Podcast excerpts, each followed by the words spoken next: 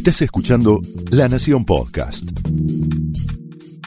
A continuación, Pablo Sirven explora el costado más personal de las figuras más importantes en Hablemos de otra cosa.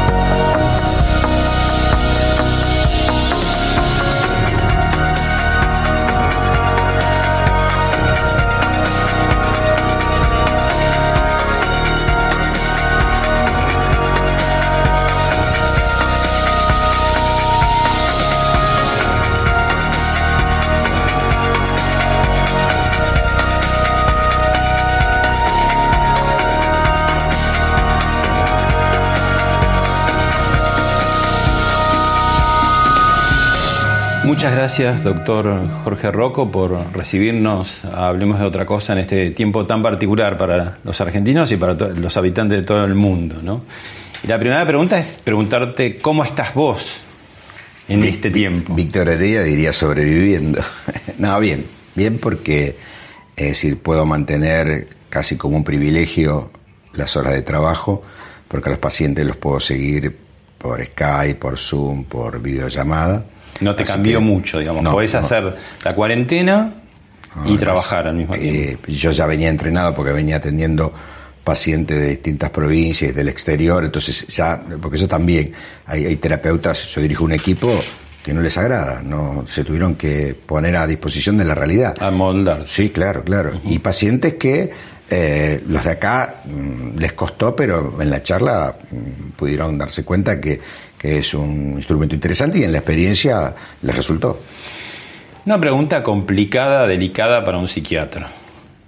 ¿Cuáles son tus miedos irracionales en este momento? Irracionales también. Eh, no están puestos en mí.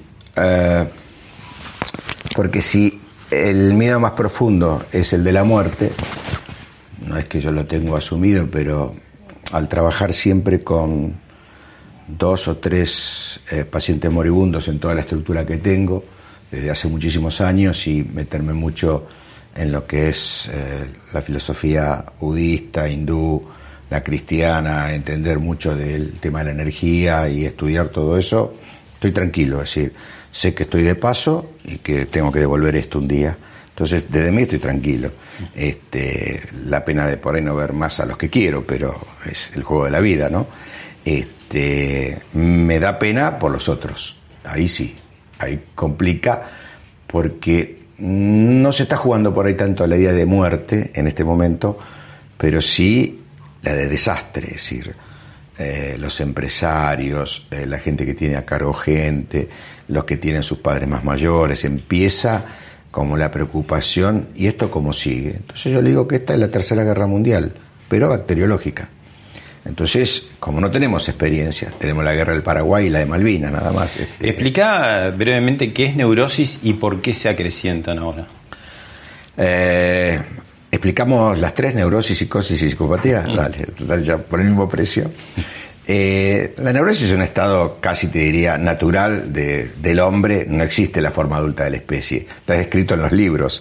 El estado neurótico es un estado de culpa, en, lugares inadecuados, de volver a usar mecanismos de defensa rígidos, es decir, no tener cierta flexibilidad. Cuando me voy a la rigidez de todo eso al máximo, ya estoy en un psicótico, es decir, eh, construyo una idea de pensamiento delirante, eh, me voy de la realidad, es el loco del barrio, ¿sí? Y el psicópata es el que de alguna manera no siente ninguna culpa por eso que hace, eh, es lo más parecido a un, político de los que podemos conocer. Es decir, yo, yo, los llamo hoy a los políticos sociópatas funcionales. Es decir, saben qué tienen que decir y hacer para convencernos que están haciendo lo que nosotros necesitamos. Pero no sucede así. Entonces, Eh, estos serían los tres rangos. Entonces, estamos oscilando. Después hay un cuadro intermedio que se llama borderline, que sería como el que, che, esto lo dice la gente, pero este es loco o, es medio el loco malito. sí, sí. Este, ¿Cómo es esto? Bueno, esa patología que está intermedia también sería como la cuarta categoría para poner. ¿Y todo eso se acelera algo en esta situación? Claro, entonces ahí te empezás a correr ya de la neurosis y te empezás a ir a algunos lugares, por ejemplo. ¿Viste este tipo que salió 14 veces, que infligió? Yo no sé si es un psicópata, yo sé que está transgrediendo una ley, no sé si estructura básica de personalidad es una neurosis, pero está claro que el encierro y la limitación lo transgrede, que es típico de la estructura psicopática. No sé si es un psicópata, pero es un juego psicopático. ¿Está? Ahora, eh, ustedes los profesionales de, la psiquiatría, de la psicología, eh, eh, tienen temas que llevan los pacientes recurrentes, se van repitiendo, ¿no? Así es. Ahora están ante algo inédito, digamos, la gente les está trayendo no temas, este, no, no porque no sean concretos los temas que llevan habitualmente en la normalidad, si acaso hubiera una normalidad, ahora te llevan temas muy concretos, no tanto de la fantasía o de la manera de ver las cosas, sino está pasando. Me está pasando a mí, mi familia, tu familia, eh, al vecino, en el país de al lado, en todo el mundo. ¿no? Entonces, ahí también para ustedes es bastante novedoso, ¿no? Como barajar eso, porque tampoco tenés respuestas, ¿no? Eh, tengo dos respuestas. Si yo exprimo todas las anécdotas, cuando sale me sale la palabra incertidumbre. Este es el común a todos. ¿Qué va a pasar con lo económico? ¿Qué va a pasar con mis padres que viven en tal lugar? ¿Qué va a pasar con mis hijos? Eh, ¿Tendré, seguiré teniendo trabajo? ¿Podré pagar el alquiler? Es decir, todo es incertidumbre, nadie tiene una respuesta certera. Después con lo otro, la segunda respuesta que podría tener, que sería como un instrumento para, para corregir esto, controlar esto, sería la de Víctor Frank. Es decir, él está tres años en el holocausto y construye esta idea si yo no puedo cambiar la realidad, que es muy dolorosa, yo puedo tener una actitud que puedo cambiar, que es lo que yo hago con eso que es doloroso. ¿Y eso qué sería? ¿El pensamiento positivo? Sería el pensamiento positivo, sería la resignificación desde el pensamiento sistémico y sería desde lo fílmico eh, la vida es bella. En teoría suena bárbaro, ¿cómo se hace? Es todo un proceso porque tenés que ahí trabajar yo digo que uno llega a las problemáticas después de tres situaciones. Todos tenemos adversidades, todos tenemos creencias y todos tenemos consecuencias. El problema no es la adversidad y el problema no es la consecuencia, el problema es la creencia. Mm. Si a mí se me muere mi padre y yo creo que eh, la muerte termina ahí, en ese cadáver y se va a pudrir, voy a tener una determinada manera de elaborar el duelo. Si yo creo que nos vamos a encontrar en otro lugar porque es una energía que va a mutar y va a estar en algún lugar y alguna vez, si reencarna o no, no sé, pero nos vamos a encontrar energéticamente, voy a tener otro tipo de duelo. Entonces, esto va a ser igual. Entonces, depende de la creencia que tenga el paciente, esta incertidumbre se transformará en pánico o se transformará en una duda que la tengo que ir llevando. Pero vos lo que estás proponiendo, de alguna manera, es autoprogramarse. Esto es lo que te pregunto. ¿Cómo me autoprogramo? Porque, digamos, si miro si escucho las noticias, si veo la economía, si veo los datos de, Europa y empiezo a ver los datos incluso de Argentina, no son buenas noticias. ¿Cómo hago para programarme? Te doy el botiquín. El botiquín, el Cinco pasitos. Sí. Primero dormir bien, porque ahí reseteo la computadora. Eso también se dice fácil, yo duermo bien, pero hay mucha gente que no duerme bien nunca y ahora menos todavía, ¿no? Pero está bien. Estamos llegando a que la persona elija cuál de estas cinco patas tiene. Después de las que le falta, vemos qué le ponemos. La casa de repuestos la, la tenemos. Entonces, ahí pensaremos en un hipnótico, en un sedativo, eh, en una hormona como la melatonina, no sé. Después vemos cómo lo resolvemos. dejar el celular lejos, las pantallas lejos. Ahora viene, es una de las quinta patas, espera. Entonces, dormir bien. Porque dormir bien también me regenera todo el sistema inmunitario. Comer bien. Porque ¿qué está pasando también? sobre todo con los adolescentes. Se levantan a las 2, 3 de la tarde. No hay horario. Claro. Desapareció el tiempo, es sin tiempo, ¿no? Hoy no es ni miércoles, ni jueves, ni viernes. Hoy es mañana, tarde y noche. Mm. Yo la verdad, no sé, nos pasó, pasa a veces con los feriados, ¿viste? Cuando tengo los feriados, me pasa con algunos pacientes, ay, no, me olvidé, pensé que era domingo, mm. no, pero es lunes, ay, me lo... Bueno, así. Entonces se pierde la temporalidad. Entonces, respetar las comidas. ¿Por qué? Porque es energía, porque me ordena todo mi metabolismo, porque se suma al, al dormir en cuanto al campo inmunitario. Tres, del televisor, si querés una noticia del coronavirus, ya sabemos todos, la vacuna es quedarse en casa y lavarse. Entonces, ¿para qué? ¿Cuántos muertos? ¿Para qué? Me interesa, porque, bueno, me interesa, pero una sola vez. El resto basta, porque si no la sobreinformación me empieza a aumentar el campo de la incertidumbre, que además yo no puedo actuar sobre eso. Entonces empiezo a hacer toda una hiperideación, entonces me empieza a complicar esto, porque yo me llevo esto a la noche. El sueño y no tengo ganas de comer porque se me cerró el estómago. ¿Ves cómo todo es sistémico, todo tiene que ver con todo? La cuarta pata, música. Música, música, porque la música energiza. La quinta pata, ejercicios físicos, porque eh, segregas oxitocina, endorfinas, y todo esto suma. Entonces tengo un botiquín interesante. ¿Qué patas me faltan? Cuanto más patas me faltan, más rápido se me va a caer la mesa. ¿Por qué crees, en estos últimos días este, han trascendido algunos estudios que dicen que uno de cada tres argentinos en esta situación que estamos atravesando tienen o depresión o ansiedad? Y lo que más llama la atención de ese estudio es que dice que no le está pegando más a los viejos, por decirlo de alguna manera, los, de los que tenemos 60 para arriba, que somos los que estamos más en riesgo, sino que le está pegando particularmente a los jóvenes. Eh, Explícame esto. A ver un poquitito cómo lo podemos armar. Si eh, se ve, sobre todo en los adolescentes, muchas de estas cosas. Los adolescentes no entienden por qué le están dando tantas tareas. Claro, porque ¿cuál es el mecanismo? El cerebro tiene tres mecanismos muy importantes. Es muy cómodo, le gusta la certeza y no le gusta la incertidumbre. Entonces, ¿te imaginas para un adolescente? E, ¿Esto cuándo termina siendo la incertidumbre? ¿Por qué sucedió esto? ¿Por qué yo tengo que quedarme acá en casa? Si yo no estuve con nadie que viajó al exterior y acá los vecinos tampoco, yo, yo, ¿por qué no puedo salir? Empieza como la gana de transgredir. ¿Por qué? Por la comodidad, porque lo que aprendió antes es yo puedo moverme, ir y el cerebro le dice, sí, flaco, vamos. Y la certeza. La certeza es la construcción de que, paradójicamente, esto es circular. Es decir, yo para no entrar en incertidumbre siempre tengo que tener certeza. Yo lo sé, yo lo conozco, yo puedo.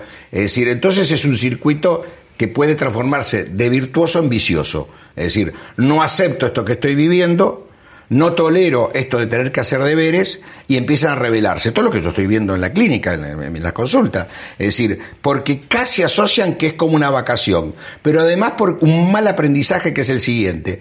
Si íbamos al colegio, esto es dicho por ellos, ¿eh? yo no, estoy yendo al colegio, si íbamos al colegio y casi no hacíamos nada, y venía a mi casa y casi no hacía nada, ¿qué es esto?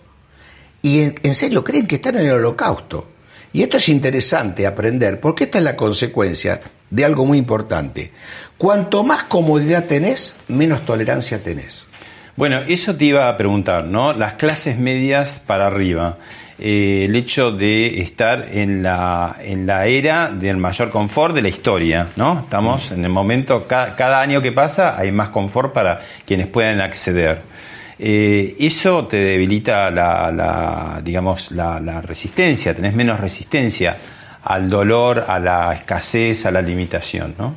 Ahí te juntás con las tres palabras del cerebro. Si yo te dijera, no, no, pero no sigas la entrevista así, seguíla de pie y vos con la cámara. Eh, bueno, porque hay que hacerlo, qué sé yo, pero vas a incómodo. ¿Por qué? Porque vos ya aprendiste que esto te da comodidad, te da certeza, te da un manejo del espacio, del setting, de lo que tenés que preguntar yo te empiezo a complejizar si te hago eso. Te llevo hacia un campo de incertidumbre. Vas a tratar de volver al... No, déjame Jorge sentado acá, deja que lo... Esto es lo que está pasando. Entonces los chicos buscan eso. Romper con este encuadre que se viene, que es, hagamos los deberes, este, y también un error que cometen los padres. Quieren instaurar lo que se hacía en el colegio en la casa. Bueno, entonces vas a trabajar de 10 a 2 del mediodía, de 2 de la tarde a las 4. No, señora, si nunca fue así en su casa que juegue, que haga un poquitito, que juegue, que haga un poquitito. Si no, usted confundió lo que están haciendo. Y también por el otro lado, se inyecta un modelo desde la universidad o desde los colegios que los chicos no estaban preparados. Mm. Porque en realidad no pueden ahora hacerse los cancheritos de no presentar la tarea, porque una tarea va enganchada con otra. Es interesante lo que no está pasando. No, están un poco primando también los extremos? Eh, es decir, por ejemplo, eh, eh, aquel que niega y dice, bueno, a mí no me va a pasar, que incluye a todos mis seres queridos, o el otro, el catastrófico, que dice, me va a pasar a mí y a todos mis seres queridos, ¿no?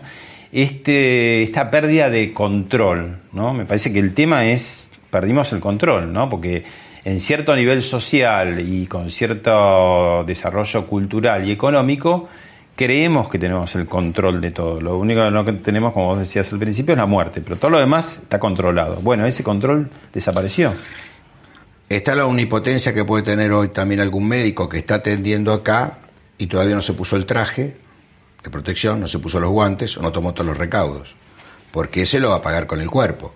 Entonces también la omnipotencia del sistema de salud mental que no previó de antemano que cómo cuidamos a esta gente, porque siempre está la idea y la hipótesis inconsciente, un médico de qué se va a enfermar. Un médico no se puede enfermar, no es como si nosotros tuviésemos una inmunidad este, celestial. Y, y, fíjate lo que está pasando en Italia, se suicidan, se enferman, se mueren. ¿Qué es lo que va a pasar acá? Ahora, ¿qué estamos haciendo para prevenir todo eso? Una frase que yo vengo repitiendo hace unos días, ¿quién cuida a los cuidadores? Y también a esta gente. Por eso es muy importante, yo no sé, yo pondría en, los tanques de AISA un poquito de ansiolítico, un poquito de antidepresivo y un hipnótico, cosa que la gente con ese mix más o menos pueda tener algunas hasta psicópatas. este, pero también desde otro lugar, volviendo a lo que vos decías, de la comodidad a la clase media, lo que perdieron, yo a veces lo explico esto de tres maneras, eh, con los espejitos del coche. Cuando vos vas manejando, vas mirando 15 cuadras para adelante a ver si hay un piquete. Y tanto no. No. ¿Y vas mirando para atrás a ver si un, camión viene atrás y te puede pisar? Un poco por el espejo retrovisor. No, no, contestá la pregunta, no me contestes otra pregunta. ¿Vos mirás así todo el viaje? No, no. No. ¿Y vas agarrado así para que no se te cruce un perro y el semáforo vas agarrado así también? No. No. Pero sí usan los tres. Lo que voy a contestar. Pero ¿cómo uso los tres? De los tres, ¿cuál es el más importante? ¿El de 15 cuadras para adelante? ¿El de espejito para atrás? O este que estoy manejando así? ¿Cuál es el que debe coordinar todos? Este, el aquí ahora. El aquí ahora, porque cuando me voy para adelante me voy a un trastorno de ansiedad. Y cuando me voy para atrás me voy a la melancolía. Me acuerdo el año pasado, pensar que yo el año pasado fui a esta época, estaba, y me acuerdo que mi viejo cuando íbamos a comer, sos un tango. Y para adelante un trastorno de ansiedad. ¿Lo pescas? En el aquí ahora es como si estuvieses centrándote en vos y teniendo que sentir lo que sentís, y poniéndolo ahí arriba y viéndolo. Esto que dice Chuan Tzu, de, es el, maestro que siguió a Lao Tse en el budismo, deberíamos ser como un espejo. ¿Y qué hace un espejo? Recibe todo pero no se queda con nada. Ese es el hombre sabio. Porque te, invito a ver un, primer video de eh, algunas de las tantísimas reacciones de la gente y, y después lo charlamos. Dale. Doy este anillo como símbolo de mi acuerdo y mi compromiso, y con todo lo que soy, y con todo lo que tengo, yo te honro en el nombre del Padre, del Hijo y del Espíritu Santo. ¡Viva la novia! ¡Viva! deseamos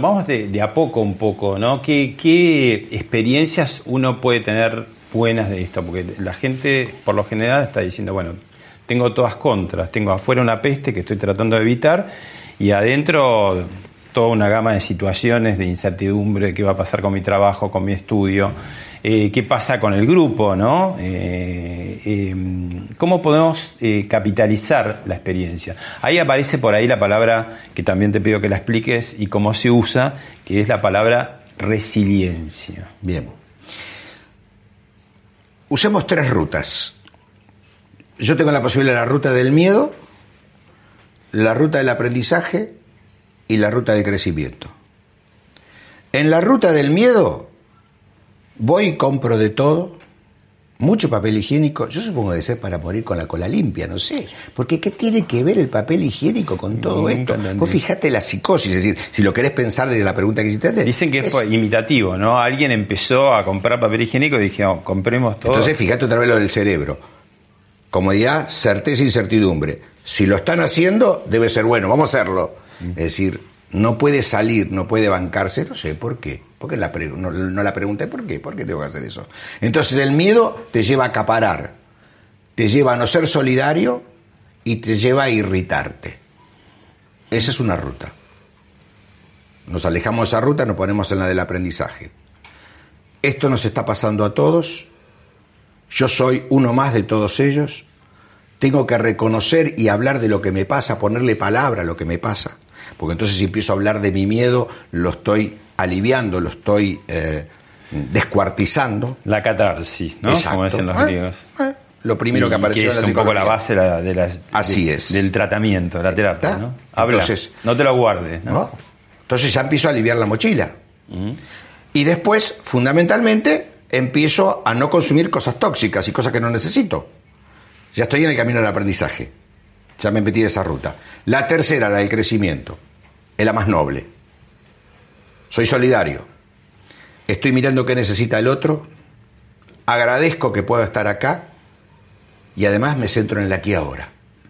Si lo juntás con todo lo que veníamos viendo, lo del manejo, si estoy en el aquí ahora y entiendo, no me voy al trastorno de ansiedad, no me voy a la melancolía, me acepto que tengo miedo, lo digo, busco ayuda, empiezo a ayudar porque sé que otro está, le está pasando lo mismo. Y casualmente a lo mejor empezamos a hacer como un grupo de autoayuda en la misma familia.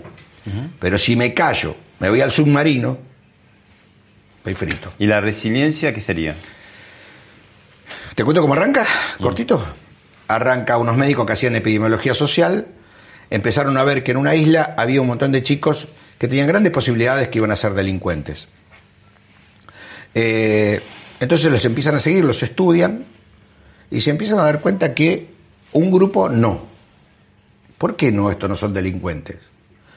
Porque habían tenido una situación de apego y de mucho afecto. Entonces hay una anécdota muy linda, cortito, ponemos asterisco, que hizo una experiencia este, Harvard con esto. Un profesor de Harvard este, hace un estudio sociológico en un barrio del Bronx y eh, los, antropólogos y sociólogos que estaban haciendo el estudio pronostican que estos adolescentes que tienen eh, entre 10 y 12 años, cuando tengan 17 y 18, van a estar el 80% en el sistema delincuencial. Pasan años, se muere este el profesor, retoma la cátedra otro profesor, ve el trabajo, le interesa, y le dice, ¿por qué no van de nuevo? Habían pasado 25 años. ¿Por qué no van todos los antropólogos y sociólogos a ver qué pasó, si esto fue cierto? Y ven que casi un 40% no había sido delincuente. Y empiezan a ver la constante. Y la constante era una maestra de un séptimo y octavo grado. Entonces la fueron a buscar, yo tenía como 80 años. La llevan a Harvard, están todos preparados ahí. Bueno, le cuentan esto como si fuese esta entrevista y dice, bueno, señora, señorita, cuente usted por qué usted cree que estos chicos no fueron delincuentes. Levantó la cabeza la viejita y dijo, solamente los amé. Punto. La teoría del apego, si le sumamos el amor, estos chicos empezaron a salir y no entraron a lo delincuencial. Entonces, esta epidemióloga dijo, esto entonces es como los metales. Si yo a un metal le pongo una presión, se modifica. Si le saco la presión, el metal vuelve a estar en su lugar normal. Esto que en los metales se llama resiliencia, yo lo voy a poner en lo psiquiátrico social. Entonces empezó a llamar resilientes aquello que transformaba la adversidad en una oportunidad. ¿Se puede armar un resiliente? Sí, hay ingredientes. Autoestima, independencia, sentido del humor, moral, capacidad de síntesis. Eh, tolerancia a la frustración y este, humor, ya lo dije. Si yo junto todo eso, pero vos fíjate, y autocrítica, y autocrítica. Pero mira qué paradoja. Si yo tengo muy baja autoestima, seguramente no me voy a bancar la autocrítica. Entonces no cierra el circuito. Tengo que tener todas estas patas. Psicología del encierro, el horario sin fin, vacaciones que no son vacaciones, caída del mito del dolce farniente, ¿no? Que uno siempre está diciendo, uy, se me está consumiendo la vida en el trabajo. Bueno, he aquí no tener Tenés trabajo. oportunidad. He aquí la oportunidad y la oportunidad no es como la habíamos imaginado, ¿no? Eh, la cercanía de los cuerpos que podría facilitar la sexualidad. Bueno, también estudio de los últimos días dicen, se acabó el Viagra en las farmacias de Buenos Aires. ¿Qué pasa con, con este momento sin tiempo de todos amuchados? El aburrimiento también, ¿no? que es como una palabra prohibida de esta era. ¿Qué pasa con todo eso? Eh, pensá también algo positivo de todo esto. Este es el No, todo esto era negativo, todo lo que te Este es el periodo de mayor fidelidad en la Argentina. Los amantes no se pueden ver. Olvídate. Eh, cuando vos tenés que desarrollar una conducta que no elegiste, sino que está impuesta por el contexto, empezás a sentir la presión. Y empezás a sentirte incómodo. Otra vez vamos a las tres patitas del cerebro. Yo soy cómodo, tengo certeza, no me gusta la incertidumbre. Yo esto no lo elegí. ¿Cuándo termina? ¿Por qué tiene que ser así? Si yo no tengo la culpa de esto. Y empezás a buscar culpables. Y después empieza... El culpable es chino o eh, chito, lo que vos quieras. sería, por ejemplo. Este, ¿O sí, sí, sí, sí. Y después empieza adentro de la... viajero. Después empieza lo interpersonal. ¿Por qué me miras así? ¿Por qué me contestaste de esa manera? Vos no te das cuenta de lo que a mí me pasa. Y bueno, ahí vendrán los próximos clientes. Este, pero Claro, esto, esto hace que a futuro o ya ustedes este, estén tocando las puertas, ¿no? O, o las video eh, sesiones, ¿no? Porque ¿qué, qué pasa con los vínculos? Porque pueden pasar cosas muy contradictorias, ¿no? Acercarlos mucho, si vos decís se programan bien, y por el otro lado, bueno, puede transparentar o blanquear cosas que estaban embosadas y que con la vida vertiginosa, bueno, lo vas dejando o te tomas un café en la esquina y entonces eso te alivia. esto que está planteado a nivel de pareja o de familia, que es un sistema, pueden ser sistemas que se reorganicen en un nivel superior y lo mismo va a pasar en las empresas y en la economía internacional. Es posible que esto sea un caos para ir a un nuevo orden. Entonces a muchas familias esto es un caos que va a ir a un nuevo orden, que puede ser un desorden para la propia mirada de la familia, pero tal vez a lo mejor la separación era lo único que quedaba, o por ahí el empezar a hablar, que nunca hablaban, o el empezar a reconocer en el otro quién existía, esto que yo te decía, las tres avenidas. Si yo hice realmente un aprendizaje y hice realmente este, un, un trabajo de, de reconocer todo lo que está pasando, después viene el la tercera ruta, seguro, que es Bueno, te, te invito a ver otro video que tiene, para entrar en un capítulo que vos conoces muy bien. bueno.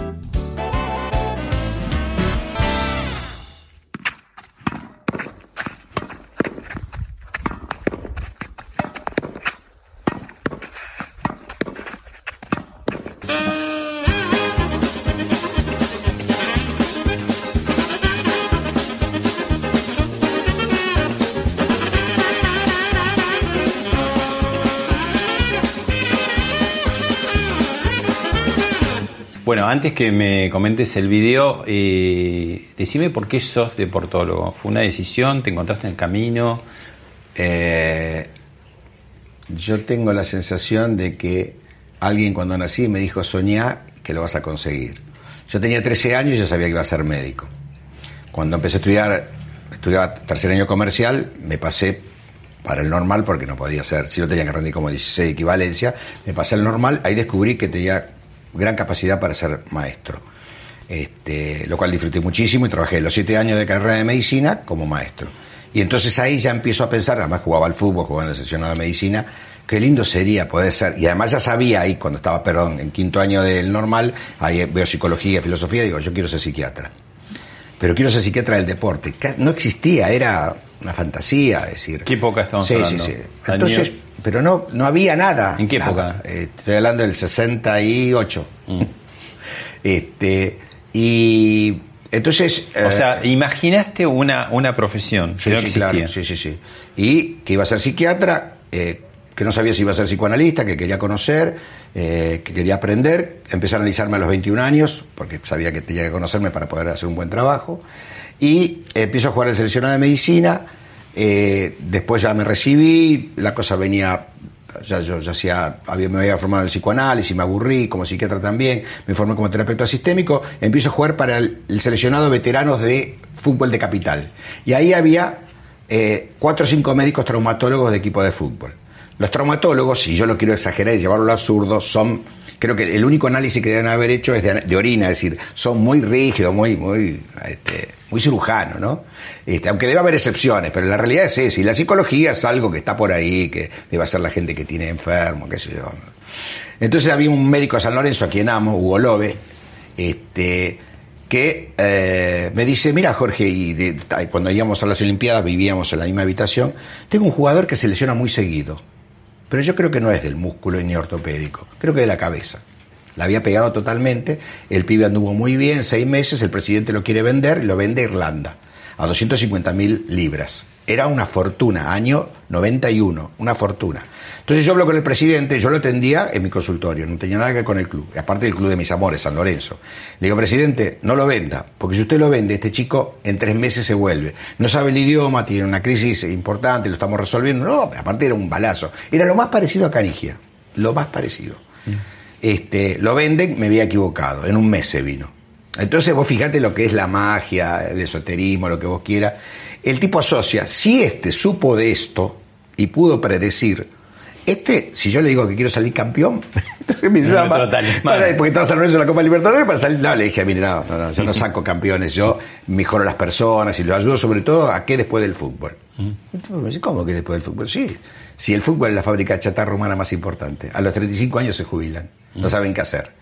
Y, para ir al video, decir, desarrollan mucho el músculo, pero no este músculo. Bueno, y eso te quería preguntar. Estamos viendo todo lo difícil que es estar obligatoriamente en tu casa, ¿no? Y pero para el deportista se le agrega otro factor. Eh, eh, escuchaba, veía la otra vez que, no sé, un maratonista había hecho 42 kilómetros en su departamento de Belgrano, ¿no?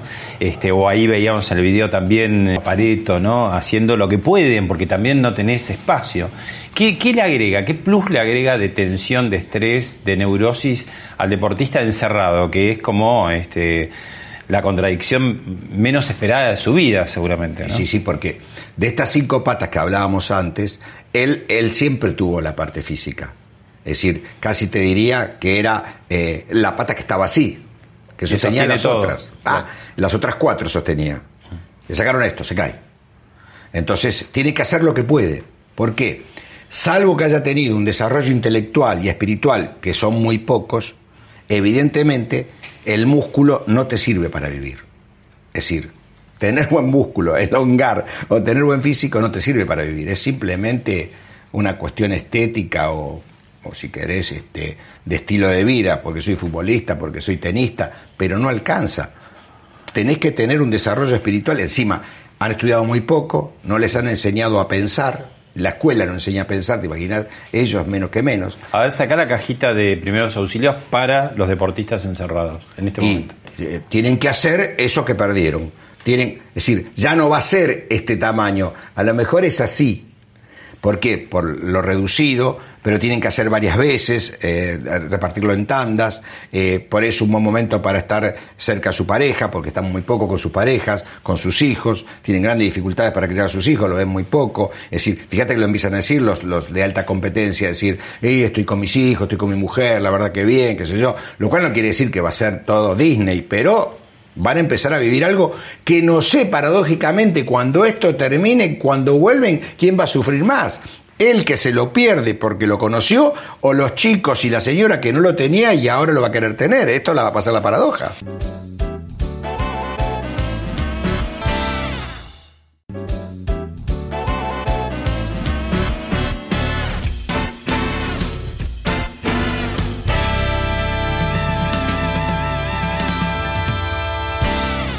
Te propongo ver un, un combo de situaciones que se están dando ahora precisamente a partir de la explosión del coronavirus en el deporte en general y en el fútbol en particular.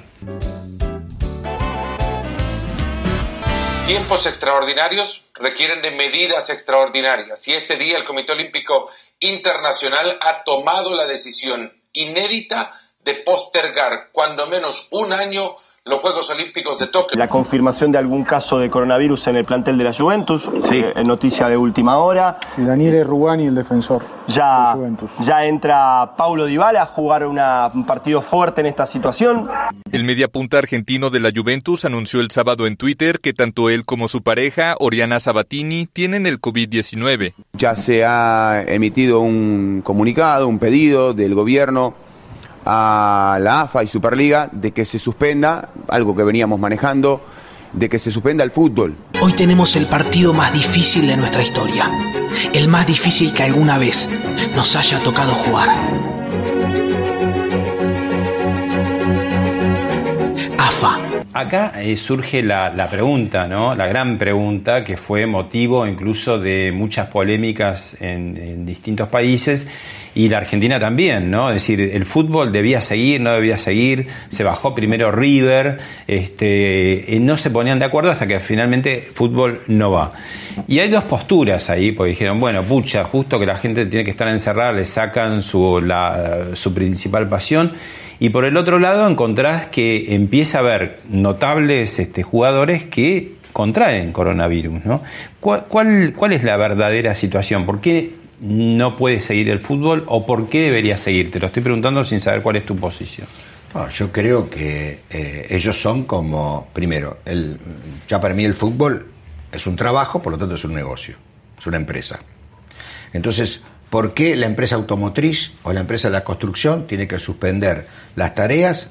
Porque hay una ley superior, de un nivel lógico superior, que dice, señores, este es el camino epidemiológico, encerrarse todos. Entonces, ¿por qué estos señores no? Porque traen alegría. Entonces, abramos los circos, abramos los shopping. No, no, Dejemos no. los cines, los teatros. Exacto. No, no, esto es así. Está claro que lo va a llevar a una crisis profunda económica, que van a tener, eh, seguramente va a haber clubes que van a quebrar, es decir, pero es lo que le pasa al señor empresario que también tiene agencia o que tiene, este, no sé, un frigorífico, es lo mismo, no es diferente. Jorge Valdano dice que el fútbol es lo menos, eh, lo menos importante, no, lo más importante de lo menos importante, ¿no? Como diciendo, bueno, esto que vos decías, ¿no? Se mueven pasiones, la gente le encanta seguirlo, pero además se mueven millones y millones de, de- de dólares, ¿no? Sí, claro, es decir, se paraliza una industria con todas las consecuencias que eso va a tener, en donde los, eh, digamos, el producto que hacen, que es este, que el jugador se mueva y que el jugador tenga una actividad y que lo que produce son emociones, pasiones, esto se corta, esto desaparece y los señores que son dueños de los clubes o empresarios o presidentes están angustiados porque si ahora cómo le pago. Por eso el Barcelona baja el 70% de los sueldos. Es decir, porque realmente no importa que sea el Barcelona, si es una fábrica. Ahora, muchos dicen, "E- esta maquinaria la maneja la televisión y la manejan grandes corporaciones que en algún momento van a ese agujero lo van a tapar con más facilidad. Pero ¿qué pasa con los pequeños clubes de pronto, no? Eh, Eh, los, macrosistemas a veces repiten lo de los microsistemas. Es decir, los sistemas injustos que hay en la clase social nuestra, ¿por qué no se va a repetir ahí? Es decir, eh, si querés, los clubes chicos serían la Villa 1114, por así decirlo, y los clubes grandes serían Barrio Norte. Eh, es decir, el tema es, ¿le volvemos a dar pescado o le damos caña de pescar? Esto es lo que no han hecho nunca los políticos. Siempre han trabajado en emergentología y no en proyectos, en estrategia. No hubo políticos estrategas, siempre hubo emergentólogos. Porque, bueno, porque heredan, heredan, heredan la, emergencia, entonces no pueden decir, no existe, no porque yo sea, no, pienso políticamente que sea el mejor, pero eh, un Frondizi que pensaba en estrategias eh, nacionales, este, un Alfredo Palacio, no están más, no están más, sindicalista como Ramundo Garo, es decir, olvidaste. Entonces, si están las estructuras conducidas por ineptos y por corruptos, no podés esperar que este, sea saneada la, la estructura del fútbol. Si están lo mismo, lo que cambia es el lugar. Vos hablabas de, lo- de los políticos y así como nombres na- nacionales faltan a nivel internacional, ¿no? Un De Gaulle, un Churchill, un Adenauer. Pero por supuesto. Como Aran Turier está diciendo como que lo que está primando en este momento es el vacío, ¿no? Frente a la peste, la peste lo que tiene es el vacío. Que muchas veces los políticos son ineficientes en la normalidad. La pregunta es, ¿se puede mejorar en la emergencia? ¿No saca lo mejor de uno cuando decís estoy por una cuestión de supervivencia, eh, me voy a asombrar a mí mismo? Esto es muy optimista lo que te digo, ¿no? No, porque eh, contalo con otras cosas que dijimos. Si vas por el camino de la resiliencia, lo lográs. Si vas por el camino del espejito mirando para atrás, no, te chocas. Y si vas para adelante, también. Aquí ahora. ¿Qué hago aquí ahora? ¿Cómo resuelvo esto que me está pasando? ¿Cómo lo resuelvo con mi mujer, con mis hijos, con mi perro? ¿Cómo lo resuelvo? Y eso en el Estado lo mismo. Exactamente igual. Lo que pasa es que en el Estado la estructura es más compleja y, y me, me- me presiona para que sea emergentólogo. Pero puedo armar, es decir, pensarlo en las calles. Yo estuve en China hace un año y China construye nuevas ciudades con calles de cuatro manos, de ida y vuelta, y veredas de 6-7 metros, donde los coches se estacionan en forma vertical arriba de la vereda. Y los semáforos están sincronizados. Nosotros seguimos haciendo avenidas de una mano, después a los cuatro años de dos manos, después a los cinco años de cinco manos. Es decir, te das cuenta que no hay estrategas. Es decir, eh, pensarlo en la educación también. ¿Cuándo hubo un gran pedagogo en la Argentina? Te vuelvo a un tema de deporte. Concentración, la concentración en el fútbol, ¿no? Que uno lo ve de afuera y siempre tie- tiene como cierto misterio, ¿no? Es decir, ¿para qué e- estos 11 están ahí adentro con el director técnico? Este, no ven a la familia, no, no pueden tener sexo, no pueden comer cosas que les gustaría. Algo deben lograr con esa concentración, algo deben lograr. No sé si la cuarentena es una concentración. Tengo un solo objetivo de esta cuarentena y yo quiero que vos, si podés, me des más objetivos. La- la- la- el objetivo principal que tengo de mi cuarentena es no enfermarme, ni enfermar a los demás. Ahora vos decime qué más puedo esperar de esta concentración que barra cuarentena que, que me guste, como decía, ah, está bueno, voy a hacerlo y lo voy a hacer bien porque además de no enfermarme ni, ni enfermar a los demás, voy a conseguir puntos suspensivos que, si Y- lo hago bien. Y si me pasé del camino del miedo al, eh, al del aprendizaje, estoy, y eso ya no hay ganancia, ya empecé a caminar para el lado de la resiliencia, que es muy importante. A diferencia de la concentración futbolística, que tiene un objetivo parcial, singular, este, que cada uno le manejará y le verá que, para qué sirve, acá te están proponiendo algo, como vos dijiste, que es, no es si ganas o perdés, acá te morís o haces morir. Entonces, no hay discusión, hay que aceptarlo. Entonces, ¿yo hice este aprendizaje o me quedé en el camino del miedo?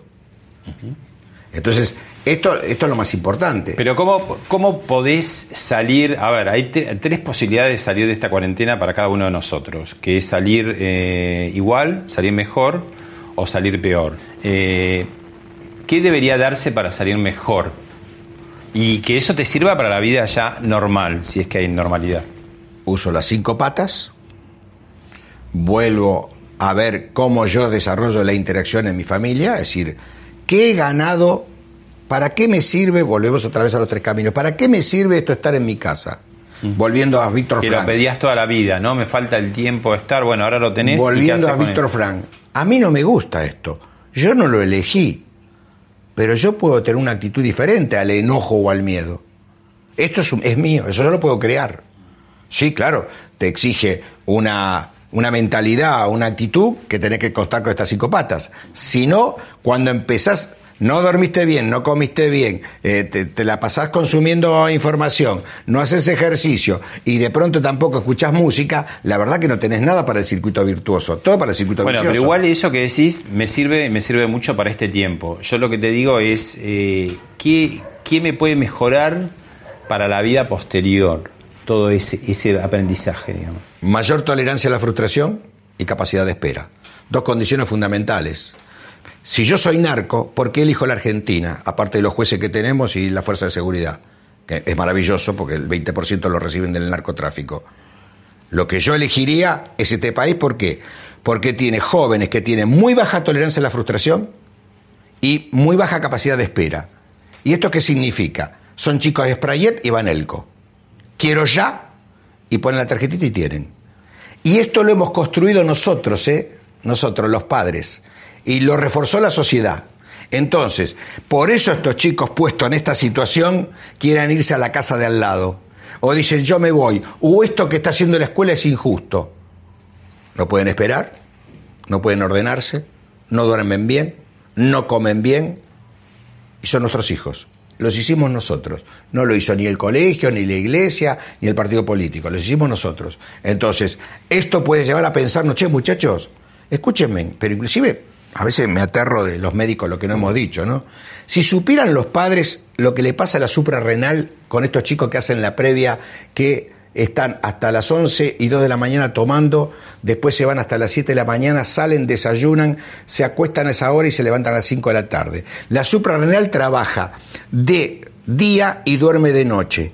Pero mirá lo que hace la suprarrenal. Maneja la aldosterona, que es el sodio y el potasio, el cortisol, que es la hormona del estrés, que y aparte cuando vos comes una proteína, cuando comes un churrasco, no te va la proteína al músculo. El cortisol la corta en pedacitos que serían como aminoácidos y el músculo la vuelve a armar. Después tiene la testosterona, armas los espermatozoides y toda la hormona masculina. La noradrenalina, que es un neurotransmisor, y la adrenalina que te marca todo el sistema autónomo. ¿Vos te imaginas cuando se está poniendo el pijamita a las 11 de la noche, la suprarrenal, porque se va a dormir, porque se maneja con la energía solar, con el ciclo circadiano? El pibe le dice, ¿qué, qué a dormir, papito? Vamos, digamos, de milonga. Hasta las 5 de la mañana, 6. Cuando son las 6 de la mañana, la suprarrenal dice, bueno, vamos a trabajar, porque yo trabajo con el sol. Este, no, ¿qué a trabajar, querido? A dormir. Este cambio metabólico modifica toda la inmunidad de las hormonas. Multiplicalo por 5, 6 u 8 años que hace esta vida, vas a tener viejos mucho antes. Entonces, mirá todas las cosas que hacemos mal. Ojalá que estos padres se aviven de decirle, flaco, querés dormir hasta las 11, hasta las 10, está bien, pero no te quedes hasta las 6 de la mañana eh, con la PlayStation. Quédate hasta las 2, tenés que dormir 8 o 10 horas. Entonces son los hijos nuestros, no son de los otros. Estamos hablando hasta este momento de eh, clases acomodadas, clase media para arriba. Te invito a ver un video sobre otros que la pasan peor y lo charlamos. Dale. La villa está eh, serena, bastante responsable en el cuidado por esto del coronavirus y está muy temerosa también, muy preocupada porque realmente eh, cuesta mucho hacer la cuarentena por la situación de, de las casas, de cómo son y también por todo esto de que al no poder tener changas, al no poder eh, tener ese poco poder adquisitivo que pueden alcanzar, eh, se complica mucho, por eso estamos tratando de, de contener a la gente, de acompañarlos. En las villas también es posible hacer cuarentena.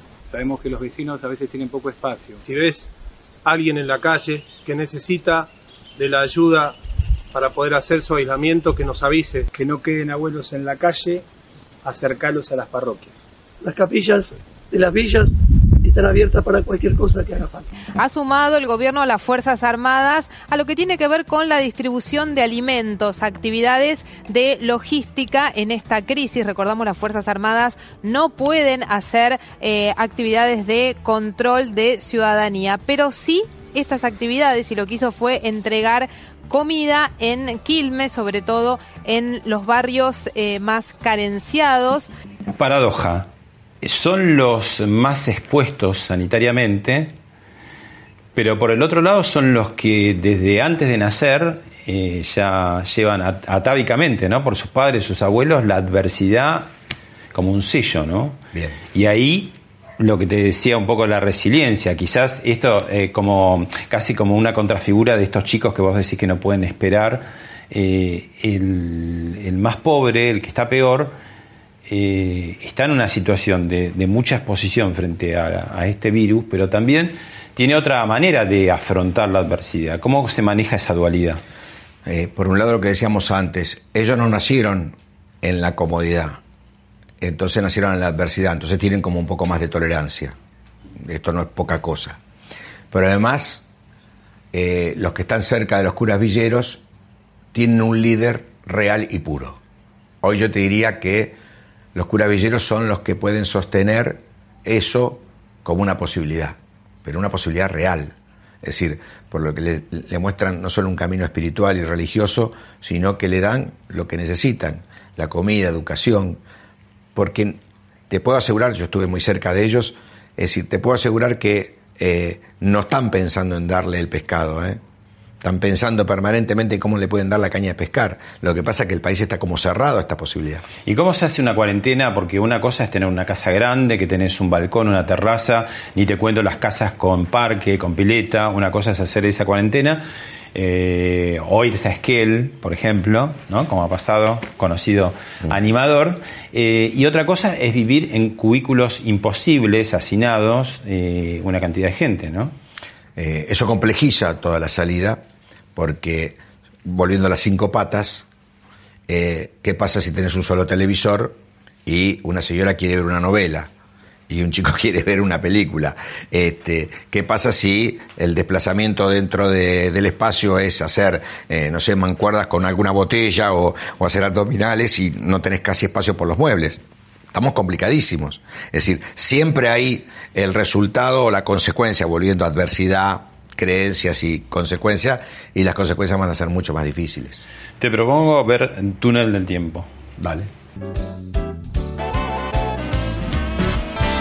Quieren venir, que vengan, les presentaremos batalla.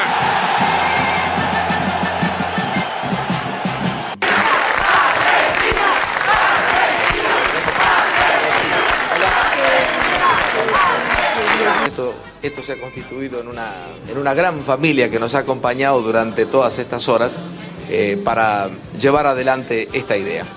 El plantel de la selección nacional va a donar eh, 100 millones de pesos nuevos. Conmovido con este programa, viéndolo ayer, todo lo que traía la gente, eh, cosas muy, muy valiosas y cosas que quieren mucho. Yo creo que si a toda esta gente y a todos nosotros nos piden la vida, seguro la daremos.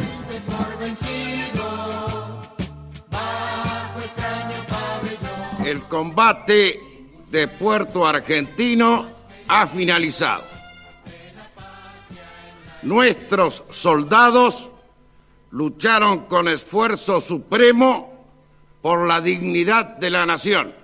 Bueno, en estos días se cumplió una, un nuevo aniversario de la Guerra de las Malvinas y ahí hay comentarios, ¿no? Gente que dice, bueno, cuidado, no nos malvinicemos, que es exagerado esto, tiene que ver con un cuidado que tiene que tener el gobierno, es un cuidado que tiene que tener la sociedad, esta cosa a veces cuando hay una causa nacional, en este caso mundial, el patrioterismo, estamos ganando, vamos a poder con, eh, con la epidemia, somos un modelo en el mundo, ¿cómo, cómo manejar esos equilibrios?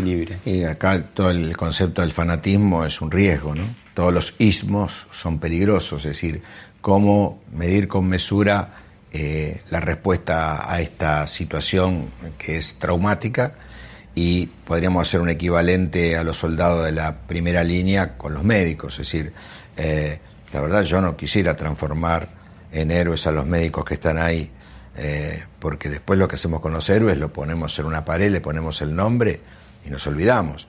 Yo quisiera eh, ayudar en esto de, eh, en lugar de trabajar en el estrés postraumático, trabajar en lo peritraumático, lo que va a suceder antes de que suceda el hecho. Es decir, poder ayudar a los médicos, poder ayudar a la gente a entender esto de otra manera.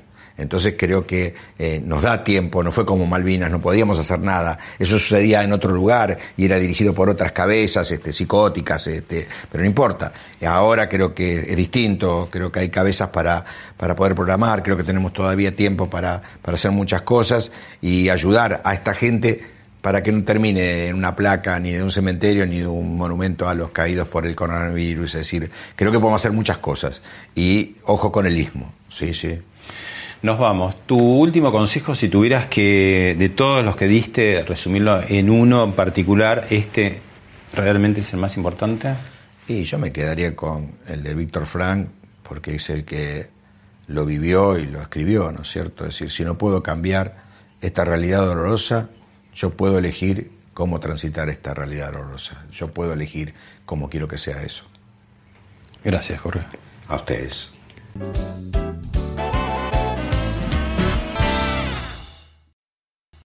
Esto fue Hablemos de otra cosa con Pablo Sirven, un podcast exclusivo de La Nación. Escucha todos los programas de La Nación Podcast en www.lanacion.com.ar. Suscríbete para no perderte ningún episodio. Estamos en Spotify, Apple Podcast, Google Podcast y en tu reproductor de podcast favorito. Seguí escuchando La Nación Podcast.